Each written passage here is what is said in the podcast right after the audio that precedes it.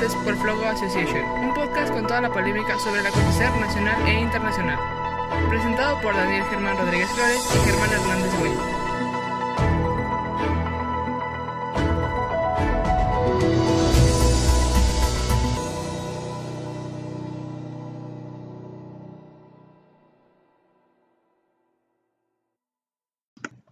Hola, ¿qué tal? Buenos días, buenas tardes, buenas noches, estimados. Estamos aquí en otro episodio de Debates por Flow. Mi queridísimo amigo Germán Hernández Goñi, ¿cómo se encuentra? Muy bien, licenciado, qué gusto saludarlo a usted y a todos nuestros escuchas, una gran cantidad, qué gusto que semana tras semana estamos llegando a, cifras récord. Eh, y todo gracias a, y al análisis que manejamos en estos programas, licenciado. Claro, exquisito, exquisito nuestros análisis, nuestros debates que se dan cada semana cuando se le antoja, obviamente, a usted. Y pues obviamente un saludo a todas las personas que nos escuchan en Virginia, que nos escuchan en Texas, que nos escuchan en Estados Unidos, alrededor de, de toda la parte del norte, de Norteamérica, y pues también a Irlanda, y cómo no a nuestros queridísimos oyentes, nuestros queridísimos pocos oyentes de, México. Espero que se encuentren bien el día de hoy. Pues, esperemos, esperemos que se encuentren bien. Hay que, ¿Qué te parece si ya ahorita ya empezamos a, meter una pequeña introducción de lo que vamos a hablar esta vez? La, les voy a nada más contar un pequeño detalle que estuvimos haciendo Germán y yo el anterior podcast y es que al final, en una plática que tuvimos después de, la grabación, nos quedamos ahí divagando al punto de que estamos analizando sobre, sobre la posibilidad de que existieran cabezas o políticos importantes que fueran a llegar a ser ah, importantes en la política mexicana y que representaban la derecha en México. Como sabemos actualmente, el PRI y el PAN están sumamente fragmentados en el país se encuentran los partidos políticos en una crisis inédita en la que solamente se está optando por seguir las, las visiones de un presidente que obviamente no tiene una visión correcta sobre lo que está pasando y lo que está suscitando en el país. Y pues hay que ver más que nada qué es lo que puede suscitar eh, el que nuevas caras se presenten para hacerle no solamente cara a lo que es el presidente Andrés Manuel López Obrador, sino también a lo que son sus ideales. Y así como a lo que puede representar la gran izquierda o la izquierda extremista que es Andrés Manuel López Obrador aquí en México, pues a lo mejor ver si existe la posibilidad de que pueda existir una extrema derecha aquí en México. No sé qué pienses tú, Germán.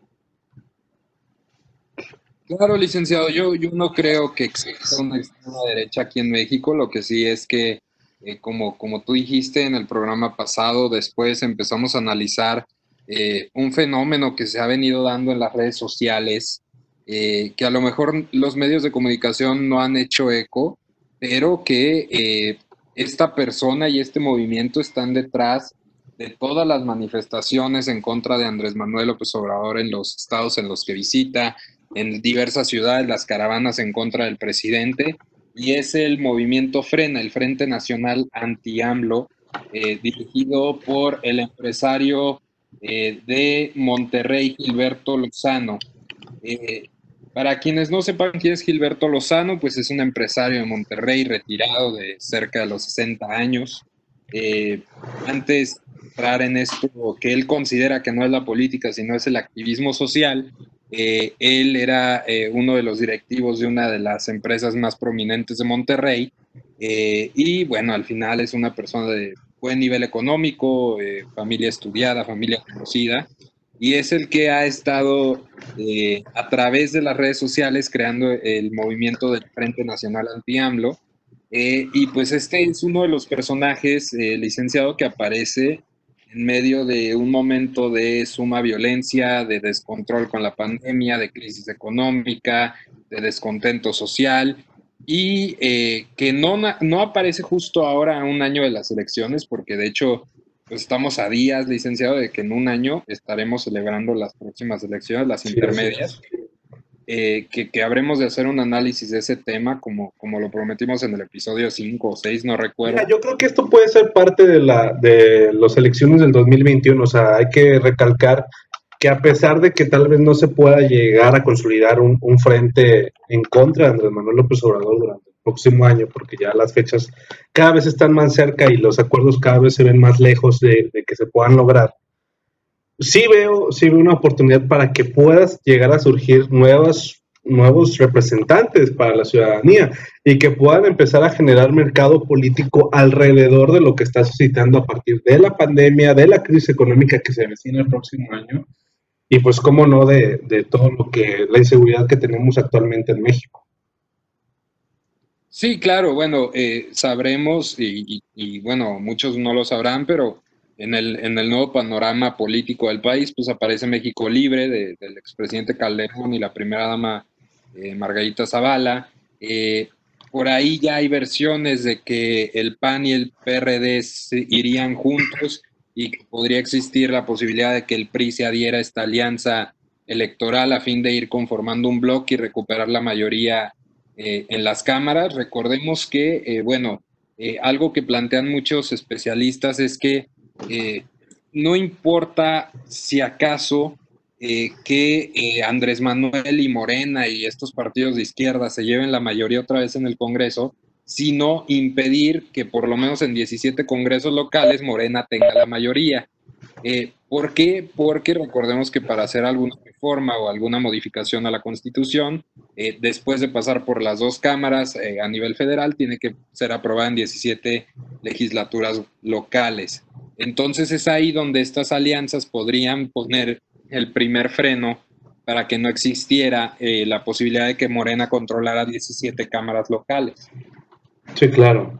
Pero la verdad es que yo, y como lo vuelvo a comentar en, en podcast pasados y lo había dicho, yo lo veo muy complicado y es que al final la enemistad que ha podido tener en algún momento el PRI y el PAN, lo veo tan distante actualmente y es que, por ejemplo, aquí en, en Nayarit, algo que suscita actualmente en el Estado es que el PRI y el PAN no se pueden ver y se me hace improbable, completamente improbable que una decisión nacional, yo lo veo imposible. Y es que, a ver, una decisión así que pueda, por ejemplo, en este momento, que llegue Cortés y que le diga al presidente del PRI, o al presidente del PRI, la verdad es que ahorita desconozco, y le diga, ¿sabes que vamos a reunirnos actualmente y vamos a hacer una, una campaña juntos en contra de Andrés Manuel? no sé, yo siento que, los, que las comunidades y las entidades locales se le van a venir encima a los presidentes y no le van a obedecer. Situación que se vio reflejada, de hecho, en, Guadalajara, en Jalisco, con Alfaro.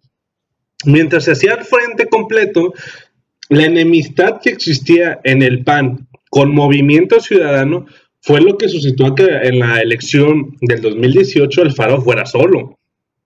Y entonces no había mucha claridad sobre si había, sobre si había frente en, en, Jalisco o si sí había, pero que nada más era MC, pero entonces ¿por qué lanzaban un presidente, un, un candidato a gobernador en el PAN? ¿Por qué había un candidato?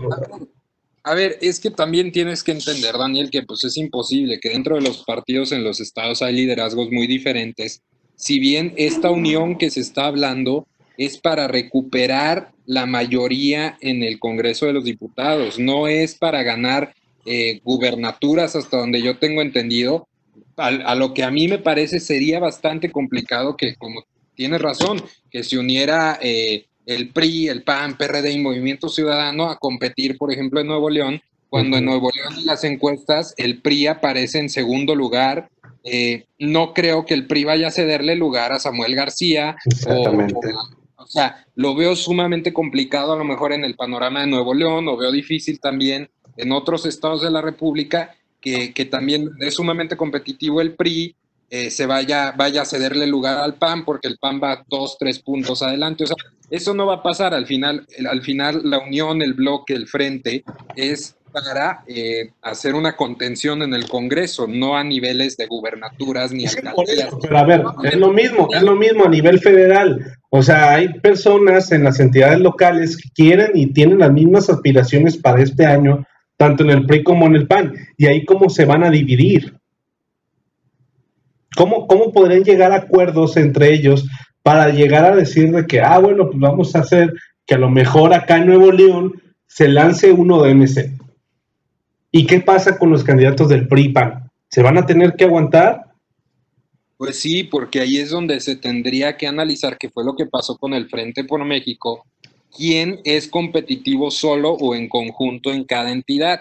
El caso de Jalisco que tú hablabas, no era competitivo un candidato del frente, no era un competitivo este, un candidato del frente y es por eso que el PAN fue solo junto con el PRD y Movimiento Ciudadano fue completamente solo. ¿Por qué? Porque había esa fortaleza en Movimiento Ciudadano para ir solo y el PAN creía que tenía posibilidades cuando el PAN ni siquiera apareció entre los, los dos, tres más votados en la elección en Jalisco. O sea, sí, Tienes razón, pero hay que analizar, por ejemplo, eh, a mí me queda clarísimo que Movimiento Ciudadano a, nivel de diputaciones federales va a ser fuerte en Nuevo León, eh, pero Movimiento Ciudadano no va a ser fuerte en Nayarit, pero a lo mejor el PAN va a ser fuerte en Querétaro y el PRI no va a ser fuerte en Baja California. O sea, tendríamos que analizar caso por caso por qué pasaría eso. Ahora, esto, independientemente de las alianzas políticas que puedan existir, se están conformando bloques de oposición muy grandes, que son los gobernadores, Daniel. Tú lo sabes, están las alianzas del centro occidente, están las alianzas eh, del noroeste, están las alianzas de la GOAN, de los gobernadores de Acción Nacional. El día de hoy hubo una reunión estuvo Silvano Aureoles, estuvo el Bronco, estuvo Diego Sinué, estuvo Pancho Domínguez, estuvo Corrales, o sea, son contenciones de gobernadores que muchos de ellos se van a ir y quién sabe si los sucesores continúen con esta línea eh, de trabajar en conjunto, pero al final todo esto está generando, como bien lo mencionamos al principio, que surjan figuras ajenas a los partidos políticos, como lo es Gilberto. Eh, Ahí se me fue su nombre, perdón. Gilberto Lozano, perdón, una disculpa a Gilberto Lozano, que surjan y empiecen a hacer este fenómeno que era el que tú y yo hablábamos, a dividir a la oposición, a fragmentar la oposición. Mientras vemos un esfuerzo de algunos partidos de unificar a la oposición para competirle de tú a tú en el Congreso y en las cámaras a Morena en el próximo año en las intermedias, pero a la vez vemos gente ajena a la política que está creando fragmentación de la oposición, que es el movimiento Frena, o que podría ser en cierto momento, porque mucha gente lo considera así, la Coparmex, o diferentes factores que quieren eh, fragmentar aún más a la oposición. Yo, yo, por ejemplo, ayer, Daniel, veía una entrevista que le hacía Loret de Mola en su programa de Latinos al presidente Calderón, y le decía que por qué Calderón quería fragmentar a la oposición. Calderón decía que él estaba dispuesto y México Libre estaba dispuesto a unificarse con los demás partidos a fin de detener el avance del, López Obradorismo en el país. A ver, pero también, y yo quiero volver al punto de lo de Gilberto Lozano, ¿tú crees que es posible entonces que se puedan generar cabezas y liderazgos que sean de ultraderecha con tal de apaciguar a lo que es Andrés Manuel López Obrador? Mira, yo no estoy diciendo que Gilberto Lozano sea de ultraderecha, pero lo que estoy... yo creo que las personas que, bueno, no estoy seguro si las personas que nos escuchan estén conscientes de cómo es él. Pero, a ver, lo que necesitamos es que expliques un poco sobre, sobre la ideología que tiene él. Él, al final de cuentas, ha sido el que está detrás de las marchas anti Andrés, anti, AMLO, perdón. ¿Y, y qué, qué, más ha hecho? O sea, además, ¿qué, qué otras posturas tiene. Tiene una postura sobre el aborto, sobre, sobre el matrimonio igualitario. No, finalmente yo no sé si tengo una postura sobre ese tema. Lo que yo sé de Gilberto Lozano es que él está buscando que los ciudadanos se movilicen para sacar a Andrés Manuel López Obrador en la elección del, 2022 o del 21, que es cuando va a ser su referéndum, eh, eh, de si se queda o se va. Para sacarlo. Eh, ¿Perdón? Para sacarlo. Sí, claro. A ver, al final yo creo que ese es el objetivo de los movimientos ciudadanos, independientemente de los partidos. Yo creo que los partidos políticos, Daniel, están pensando en ganar eh, la mayoría en el Congreso y detener el avance en, los organismos y en los poderes de, López Obrador y de Morena y, toda esa bola de gente que tanto daño le hace al país. Y por otro lado están las, las, asociaciones civiles, la sociedad eh, organizada, que busca organizarse para movilizar gente para sacar a López Obrador en el referéndum de continuidad. A ver, en el tema de Gilberto Lozano, ¿a qué se ha dedicado el presidente el último año y medio de su gobierno? A polarizar el país. Incluso antes él tiene 18 años dividiendo al país entre ricos, pobres, fifís y jodidos, eh, blancos y morenos. Él, él, él, es, él es experto en la división. Entonces es natural que en algún momento, y me sorprende que no pasara antes, llegara un outsider de la política, alguien que no tenía nada que ver con la política, con partidos políticos, con nada, a contrarrestar el discurso de división de López Obrador en un mismo sentido de seguir dividiendo.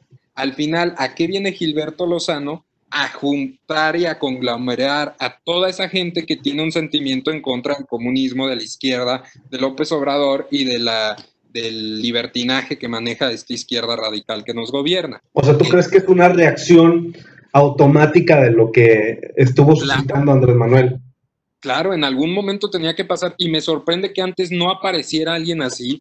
Aparece alguien ajeno a la política y quién sabe a dónde va a llegar este movimiento. Probablemente muera o probablemente empiece a agarrar un auge tremendo que en las próximas elecciones presidenciales veamos un panorama de tres partidos políticos, algunos en bloque, algunos solos, y un independiente que va a traer mucha fuerza eh, si es eh, ahí viendo las combinaciones. El otro día tú y yo platicábamos un escenario Morena Ebrard, eh, el PAN y, bueno, no el PAN, no, Movimiento Ciudadano con Alfaro, porque yo creo que para la próxima elección Movimiento Ciudadano ya iría solo, ya no iría en una coalición. Eh, de cómo le vaya a esta elección. Sí, depende de cómo le vaya y a ver si continúan con el registro. Yo creo que sí, por la fuerza que traen en Jalisco. Ahora, yo hace unos meses hablaba de la fuerza que traían en Nuevo León, pero la realidad es que han venido mm, en picada eh, en las encuestas en Nuevo León. Yo, y yo lo reconozco, hace unos meses yo decía que Samuel García iba a ser el gobernador de Nuevo León. Ya no estoy tan seguro. Probablemente eh, Nuevo León lo vaya a gobernar el PRI. O sea, estamos llegando ya a esos niveles. Eh, entonces veamos, eh, veamos, y yo sí creo que Gilberto Lozano es una reacción automática, el movimiento es una reacción automática y es la movilización de la gente que nunca fue ni se sintió identificada con todo lo que representa el señor Carlos. A ver, pero es que, mira, yo, yo tengo también esa idea de que Gilberto es una reacción automática de lo que está suscitando y que lo que está provocando al dividir a las personas, a mí las, las, los comentarios que ha hecho en las mañaneras, o sea, yo todavía me acuerdo de que dijo de que, pues a los, a los que secuestran es a los ricos, a los pobres no, entonces para, para que todos estemos bien, ahí se quedó en silencio, no sé si te acuerdas de esa parte, ese, ese fragmento de segundo en donde dudó justamente qué es lo que iba a hacer. Y lo dice, ah, no, entonces hay que tener una sociedad más justa y esto, pero yo estoy casi seguro de que, de que casi se le salía de que iba a decir, ah, una sociedad más pobre. Bueno, al punto, lo que yo trato de decir es que a pesar de que existe una reacción así, yo, yo veo muy difícil el que figuras como Gilbertos puedan llegar a crecer aquí en el país. Y es que el, problema con ultraderecha aquí en México es que no tiene tanta fuerza como lo puede tener en otras zonas. A ver, nosotros actualmente en México no tenemos el problema migratorio que está pasando en Francia, en Inglaterra. no, no, no, a ver, a ver, es que tienes que llegar al lugar.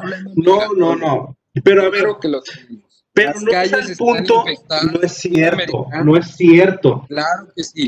La frontera, no hay fronteras, licenciado, no hay fronteras. sí hay... esta política que tenemos, la, la, política Mérida, o cómo es el plan Mérida que, que, tenemos actualmente, no sé si ya lo disolvieron, se me hace que no. Y, y la verdad es que yo le veo como que realmente se está, a pesar de toda la situación que se dice y de que nos están quitando los empleos y que, y que tratan de mantener el mismo discurso que tienen en Europa, la realidad es que no, porque las personas que están emigrando no vienen aquí y no se quedan aquí en México. Van hacia el norte, van hacia Estados Unidos. Y Estados Unidos es ahí donde se ha concentrado. Déjame terminar la idea. En Estados Unidos es donde se ha estado concentrando la idea de, que sí están llegando los inmigrantes y les están quitando los trabajos. ¿Por qué? Porque los que están llegando, los legales en todo el mundo, van y van como profesores, van y van como trabajadores, como científicos, como analistas. Van de otra forma. Y además, por ejemplo, ¿cuántos mexicanos no conocemos actualmente que están triunfando ahorita en Hollywood, que están ahorita teniendo más repercusiones? Todo eso es lo que está generando que haya una ultraderecha conforme en Estados Unidos que es lo mismo que pasa en, Europa. Aquí en México, o sea, ¿cuál es la división? ¿Los ricos contra los pobres? La verdad es que, por más que lo digamos, hay más pobres aquí en México. Entonces, al punto de que pueda llegar a, a, gobernar Gilberto y de que se haga un candidato completamente fuerte, yo lo veo muy lejano. Yo lo veo muy lejano y yo no le veo la fortaleza ni, ni la necesidad de que, por ejemplo, se pueda llegar aquí a crecer un movimiento de ultraderecha para contrarrestar el movimiento de Andrés Manuel. Yo que decía, a ver, lo que necesitamos no, aquí no es que exista la, izquierda extremista ni la derecha extremista, se trata de tener centros. La única forma de, calmar a Andrés Manuel, y yo lo vuelvo a decir, como lo estábamos hablando el, anterior, eh, la, anterior vez que estuvimos hablando, es que a mí se me hace mejor candidato mito otra vez a que estuviera Gilberto. No sé qué piensas tú. A ver, o sea, varias cosas. La primera, la primera, yo, yo no entiendo por qué estás hablando de movimientos de ultraderecha cuando ni siquiera sabemos las posturas políticas de Gilberto Lozano. A ver, pero es que es fácil a ver, descifrar. No, no, a ver, Daniel, no porque estén en contra de un presidente socialista quiere decir que todos sean de, de, de, de, de, derechas radicales, o yo no sé qué ideas tengas tú. vamos, vamos, paso por paso, porque ahí estás englobando a todos los que participan eh, en Frena, que yo sé de mucha gente que ha salido a las manifestaciones, que votaron por Peña Nieto, que votaron por mí, que votaron por Anaya, que votaron por Josefina. Eh, yo sé de muchas personas que están apoyando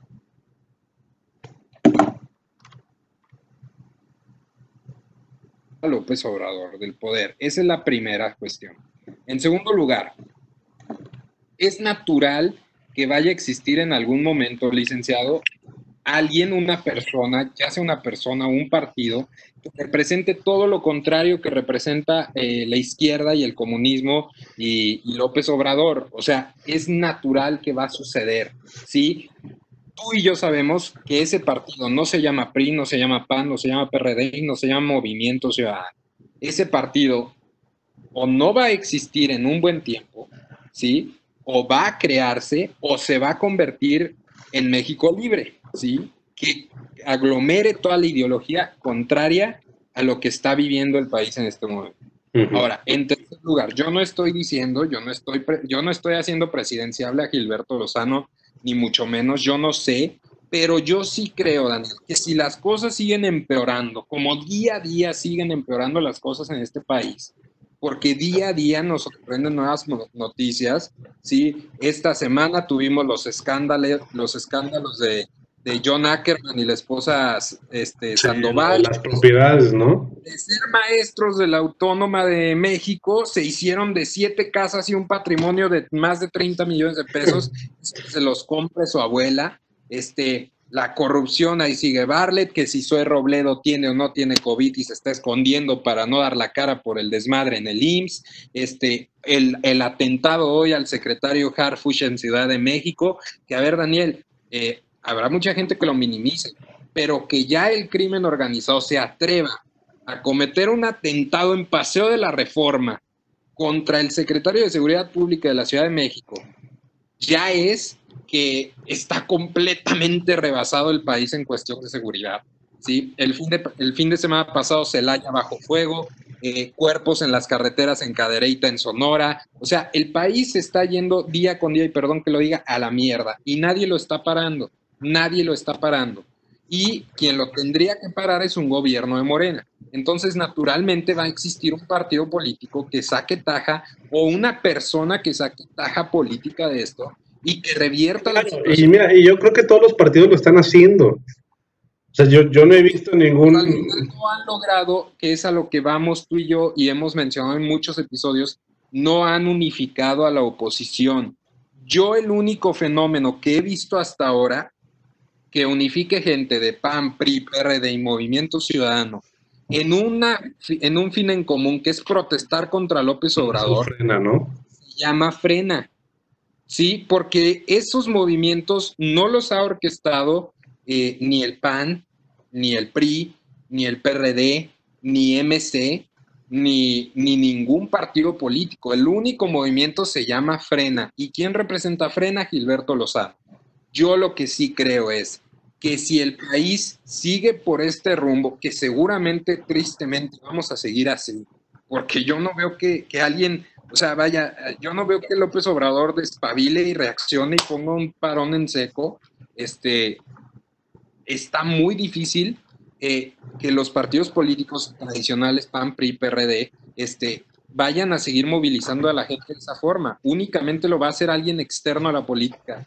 Muchas encuestas salen, Daniel, muchas encuestas, ya estamos cerca, ya estamos a un año de las elecciones intermedias, salen muchas encuestas que dicen que no votarían por ningún partido político tradicional. La gente ya se cansó. Pero es que este tema de, del descontento hacia los partidos, esto viene desde hace décadas, décadas atrás.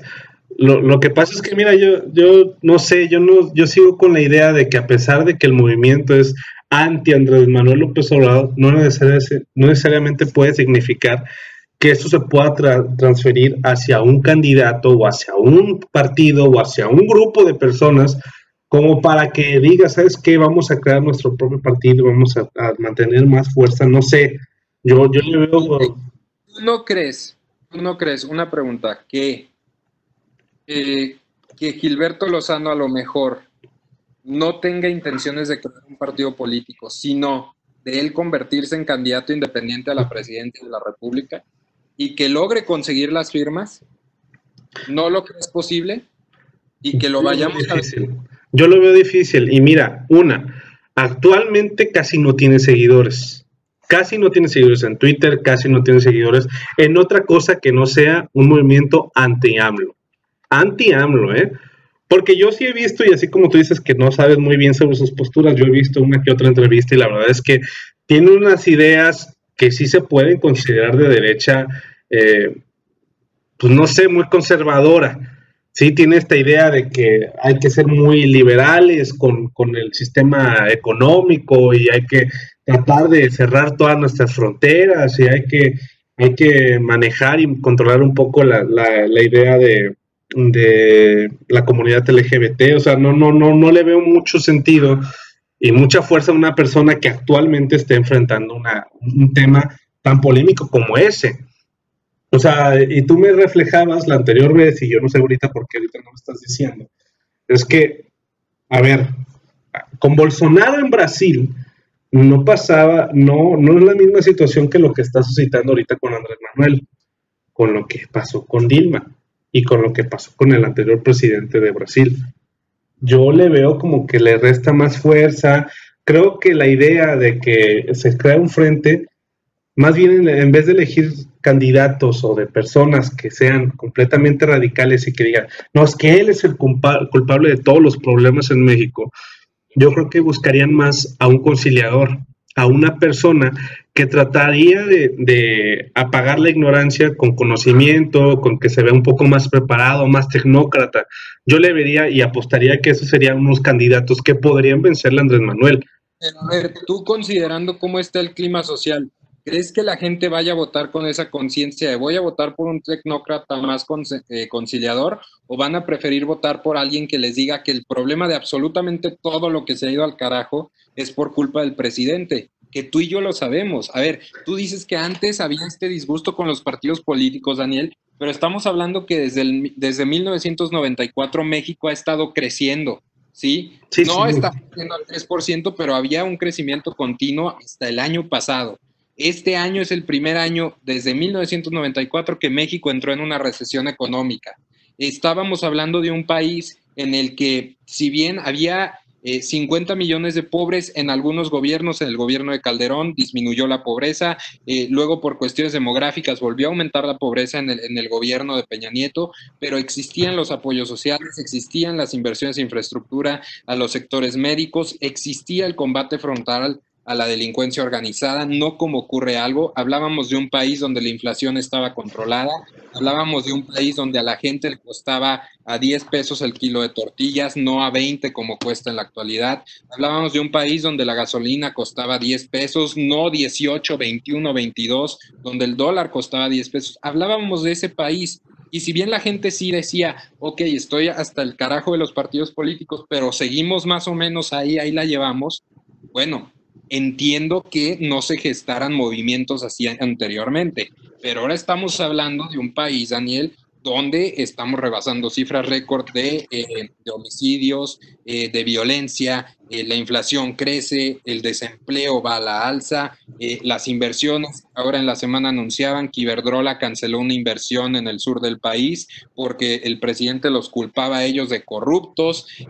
o sea, estamos hablando de que el embajador de Estados Unidos el día de ayer, Daniel, salió y dijo que no era buen momento para invertir en México cinco o seis días de que entre en vigor el TEMEC. O sea, estamos hablando de momentos muy críticos en el país que antes no ocurrían. Sí, no estoy hablando de que los, los gobiernos anteriores del 94 al 2018 vivíamos en Disneylandia y México era una potencia mundial y éramos Francia y, y goleábamos en todos los aspectos, pero estamos hablando ahora de un país que va completamente en la dirección opuesta a la que íbamos. Y por eso creo firmemente que se pueden gestar estos movimientos no políticos, sino sociales y que van a traer reacciones. Ocurrió en, en, Brasil, ocurrió en Estados Unidos, llegó un outsider de la política que se llama Donald Trump, que actualmente está en campaña para reelegirse, que por cierto, en la semana salió una encuesta y va 14 puntos atrás de Joe Biden, veremos cómo va eso y hablaremos en otro episodio del tema de las elecciones de Estados Unidos, pero estamos hablando de que han nacido a raíz de crisis esos outsiders, se llama Bolsonaro, se llama Trump, se llama este, en su momento Benjamín Netanyahu, eh, sale eh, Macron en Francia, o sea, existen, ¿sí? Nos gusten o no, se mueven en unas... Eh, en unos aspectos, aspectos políticos muy derecha, muy izquierda, muy centro. Entonces no, no lo podemos negar. En este caso, ¿quién es lo que nos ha parecido hasta ahora? Se llama Gilberto Lozano, se llama Felipe Calderón. Lamentablemente Felipe Calderón no se puede volver a reelegir, Felipe Calderón no volverá a ser presidente. Y yo no veo que en el caso, por ejemplo, de Felipe Calderón, le esté dando la relevancia a Margarita Zavala para que Margarita tome el lugar que representa a Felipe. Sí. Sí, estoy de acuerdo. O sea, en ese caso sí siento que Calderón tiene demasiado protagonismo y si bien su intención es dejar a Margarita de presidenta de la República, yo veo que cada día que pasa la gente quiere más a Felipe de vuelta que quiera a Margarita. Sí, bueno, pues es que Margarita también cuando, cuando gobernó. Germán. No, claro, pero no es necesario que gobierne, vaya, es como si tú me dices lo mismo ahora que Michelle Obama se presenta a las elecciones, ay, ¿cuándo gobernó Michelle Obama o cuándo gobernó Hillary Clinton? no se necesita gobernar. ¿Qué mejor experiencia tiene? Te aseguro que tiene más experiencia ella de primera dama que López Obrador de jefe de gobierno de la ciudad. Sí, sí, sí te creo. ¿Eh? Sí, sí. No, a ver, mira, no sé, yo, yo sigo pensando que no es tan fácil que aquí en México pueda suscitar una idea de que, de que se pueda crear un mercado político alrededor de todo el discurso anti Andrés Manuel. Y es que te voy a decir la verdad, el discurso de Andrés Manuel López Obrador era un discurso que polarizaba, pero polarizaba a los, a los ricos contra los pobres. A los ricos contra los pobres, a los corruptos contra los, honestos, al pueblo bueno, el pueblo, el pueblo sabio, el pueblo que sí sabe qué es lo que quiere, y, y, los tecnócratas, este, ratas, los tecnócratas que eran corruptos, que destruían el país, o sea, casi casi la, la, zona Illuminati que existía alrededor de, todo el Congreso y de toda la, de, toda la política mexicana. Y aquí, ¿cómo te vas a poner en contra de decir, o sea, cómo puedes recolectar a lo mejor a todos los empresarios, a todos los, a todos los políticos Y después, ¿cuántas personas hay? 60 millones de mexicanos. 60 millones de mexicanos son los que votan, ¿sí? Y 30 votaron por Andrés Manuel López Obrador. 30 millones. Y aunque queramos, para el próximo año y para el que viene, para la del 2024, yo lo veo muy complicado, muy, muy difícil el, el que pueda llegarse a dividir, que esos 30 millones de personas de un día para otro vuelvan a decir, ah, no, ¿sabes qué? Vamos a regresarnos a ese modelo. No sé, yo lo veo muy complicado. Lo veo tan complicado que, pero no, los 30 millones de personas cambien de, opinión. no, bueno, pero es que cambiar la opinión, pues, o sea, vamos a reformular esto. Que cambien su opinión y que digan, ¿sabes qué? Nos equivocamos con un populista, vamos a elegir a alguien que sea completamente distinto y que diga que, ¿sabes qué? Vamos a, a generar más empresas y vamos a hacer que, las personas ricas, o sea, yo creo que justamente lo que quiere Andrés Manuel es que existan cabezas como Gilberto Lozano, para que digan, ¿eh? ¿saben qué? Actualmente la mafia del poder ahorita se quiere volver a lanzar. Actualmente la mafia del poder está apoyando y financiando a Gilberto Lozano para que se pueda ir a través de la, de la política y generar los espacios para, poder este, controlarlos y dominarlos otra vez. No sé qué, qué, discurso se podría imaginar, pero creo que justamente beneficiaría más a Andrés Manuel López Obrador que Gilberto Lozano se hiciera candidato a que no. Porque estarías polarizando y ahí estarías demostrando de que realmente será un conflicto y una elección de ricos contra pobres. Y, se puede dividir. No, y estaríamos hablando de que sería un, estaríamos al borde de una guerra civil bajo ese... Sí, sí, sí, o sea, imagínate. O sea, yo... Enfrentadas completamente, no, no. Y, que, y tan imprudente que es el presidente, tan imprudente que es el presidente que yo no dudo ni un segundo que el próximo año esté tirándole caca a todos los candidatos del frente opositor, a todos del PRI del PAN en algún momento va a comentar y va a decir, no, pues es que es lo obvio que iban a hacer esto, qué bárbaros, que, que, que esto. Ahorita actualmente, ¿qué es lo que ha dicho del INE? Que no sirve para nada, que sería bueno desmantelarlo. Sí, que él, él va a cuidar las elecciones. Pero en el momento, en el momento en que llega un candidato y diga, ¿sabes qué? Todo lo que dice Andrés Manuel está mal y está de la patada y, y, todo lo que él dijo, chingue su madre y vamos a hacer otro completamente y vamos a darle un, giro de 180 grados, lo que tú te estás ganando es que esas 30 millones de personas que votaron por él, en vez de que los hagas cambiar de opinión, los estás convirtiendo en tu enemigo. Los estás convirtiendo en tu enemigo. A ver, Daniel, yo quiero que analicemos un tema que fue lo que pasó en Estados Unidos. ¿Tú no crees que en México exista una mayoría silenciosa como lo existió en Estados Unidos, que no sale a votar, que no se siente identificado con un partido político y que a lo mejor en las elecciones presidenciales del 24 esa mayoría silenciosa salga a las calles, que en vez de que voten 60 millones de mexicanos, supongamos, voten 74, que son los que están habilitados para el voto en este país, que voten esos 74 millones. O sea, ¿tú no crees que sí exista mucha gente que está muy molesta con cómo se está manejando este gobierno y que jamás ha votado que, que las consecuencias de que se quedaron sin empleo o se quedaron sin casa o que las deudas ya son impagables o que no les alcanza para llegar a fin de mes, movilice a esa gente que jamás en su vida ha votado a salir a votar en contra de López Obrador, que es el que les ha quitado todo eso, ¿no crees que pueda suceder eso? Sí, pero no enemistándose con las personas que votaron con él, no enemistándose con los pobres, con la gente honesta, con el pueblo bueno que estaba marcando tanto Andrés Manuel y que está polarizando, porque estarías a su juego y vuelvo a lo mismo, no, la idea es no caer en su juego. Si tú llevas a alguien que sí sepa y que sí pueda ser lo suficientemente conciliador y decir, hey, ¿sabes qué? Andrés Manuel lo hizo mal, hay que ver cómo lo podemos cambiar, pero no podemos continuar de esa manera. ¿Dónde? Se llamaba Meet y se llamaba sí, exacto. Sí, pero exactamente, pero en esa elección era diferente. Yo por eso le veo más fuerte a, a Meet en este momento y yo creo que él podría ser el candidato ideal para un frente opositor.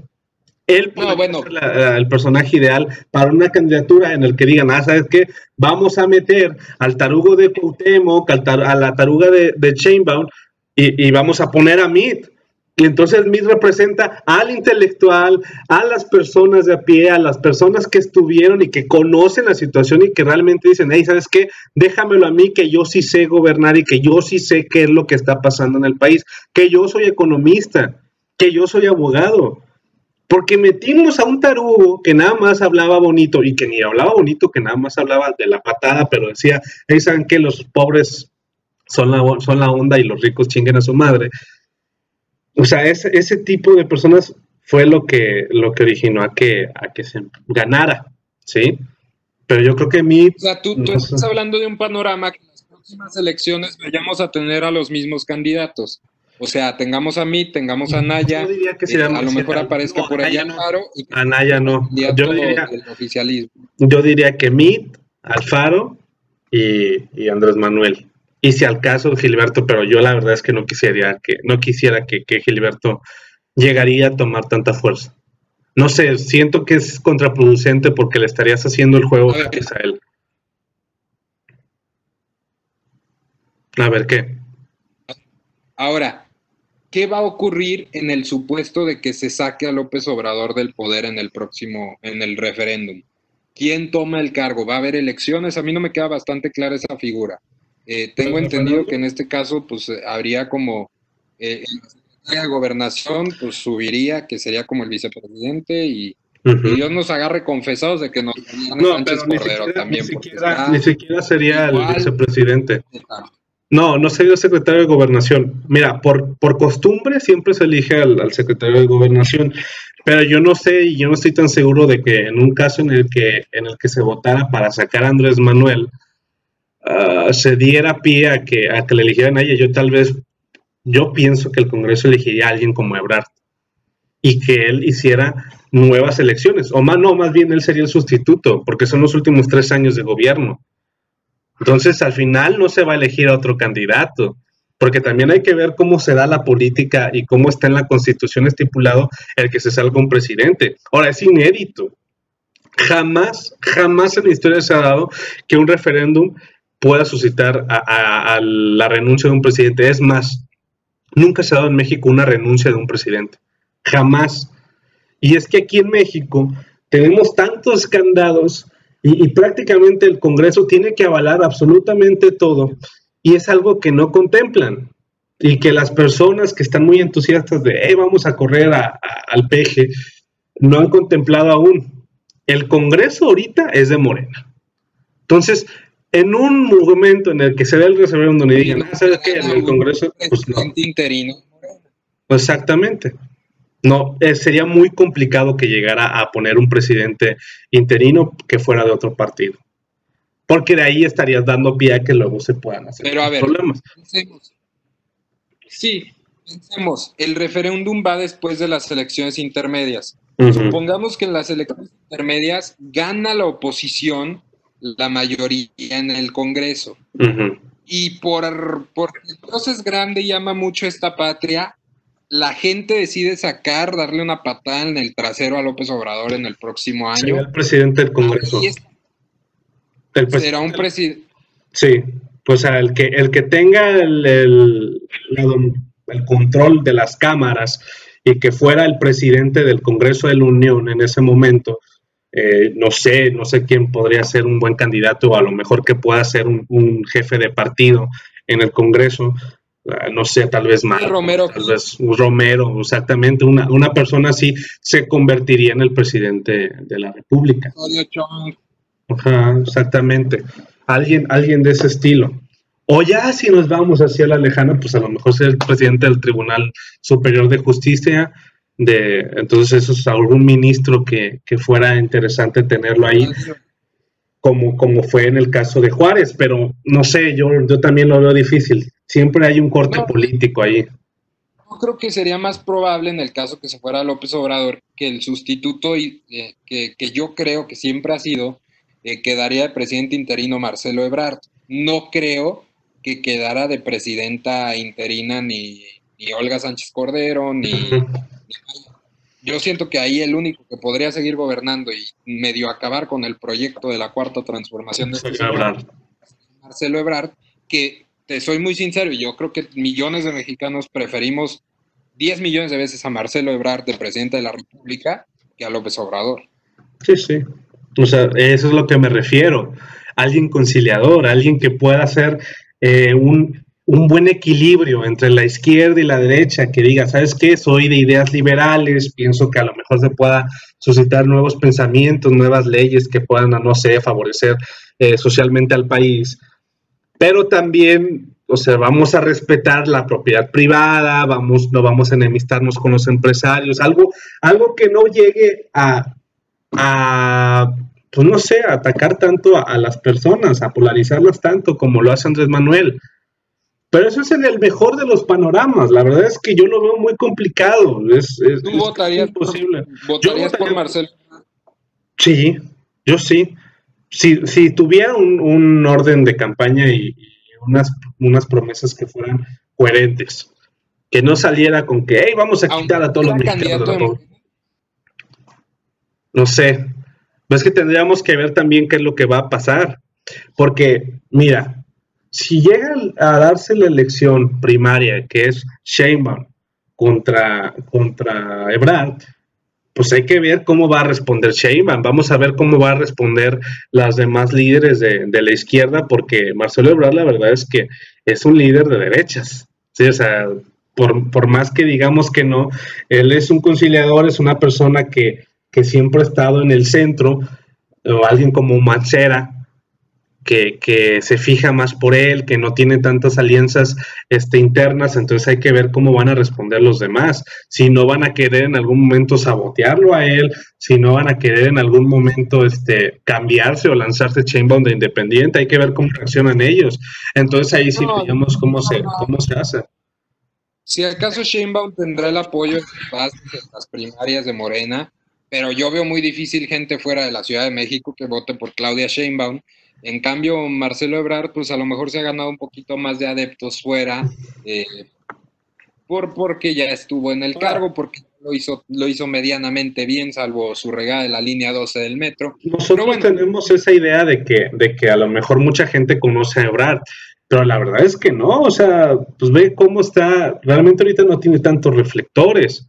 Cuando va, solamente va a apagar fuegos. Entonces, ¿qué piensa la gente? La, alusión que tiene Andrés Manuel es a toda madre con él, porque dicen, ah, pues la está arruinando, entonces que venga a Ebrar y que venga y hable.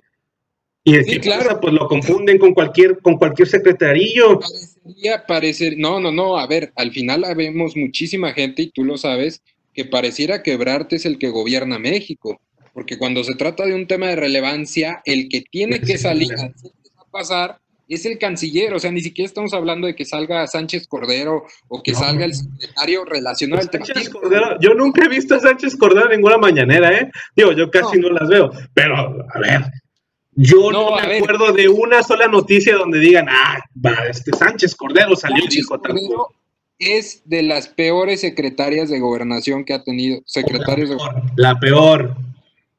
O sea, es un tremendo cero a la izquierda Olga Sánchez Cordero. Sí, no, ridículo.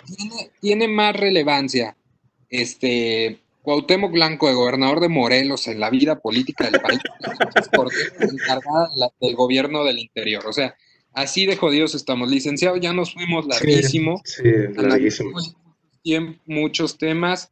Esto nos va a dar para el debate. En el próximo episodio eh, seguiremos hablando. Eh, sería bueno, licenciado, que tuviéramos un episodio donde ya pintemos el panorama, porque estamos a días de que en un año celebremos elecciones intermedias eh, y también tendremos que hablar de lo que está ocurriendo en Estados Unidos. Sí, como no hay que, como vamos a faltarles el respeto a nuestros oyentes de aquel lado. Bueno, pues hay que despedirnos. Muchas gracias a todos por escucharnos. Disculpa por ese, ese gran número de, minutos que estuvieron escuchándonos en este, en este podcast. Y pues nada, ¿algo que quieras decir, Germán? Fue un gran análisis, licenciado. Creo que sí. Eh, usamos bastante el pollo como para darnos una idea de qué puede pasar. Y eh, pues bueno, a seguirle compitiendo a Chumel Torres y al pulso de la República, porque estamos Le estamos casi alcanzando el número de suscriptores. que HBO nos va a contratar, ¿eh? Así. ojalá, ojalá. Bueno, un saludo a todos. Hasta luego. Hasta luego, buenas noches a todos.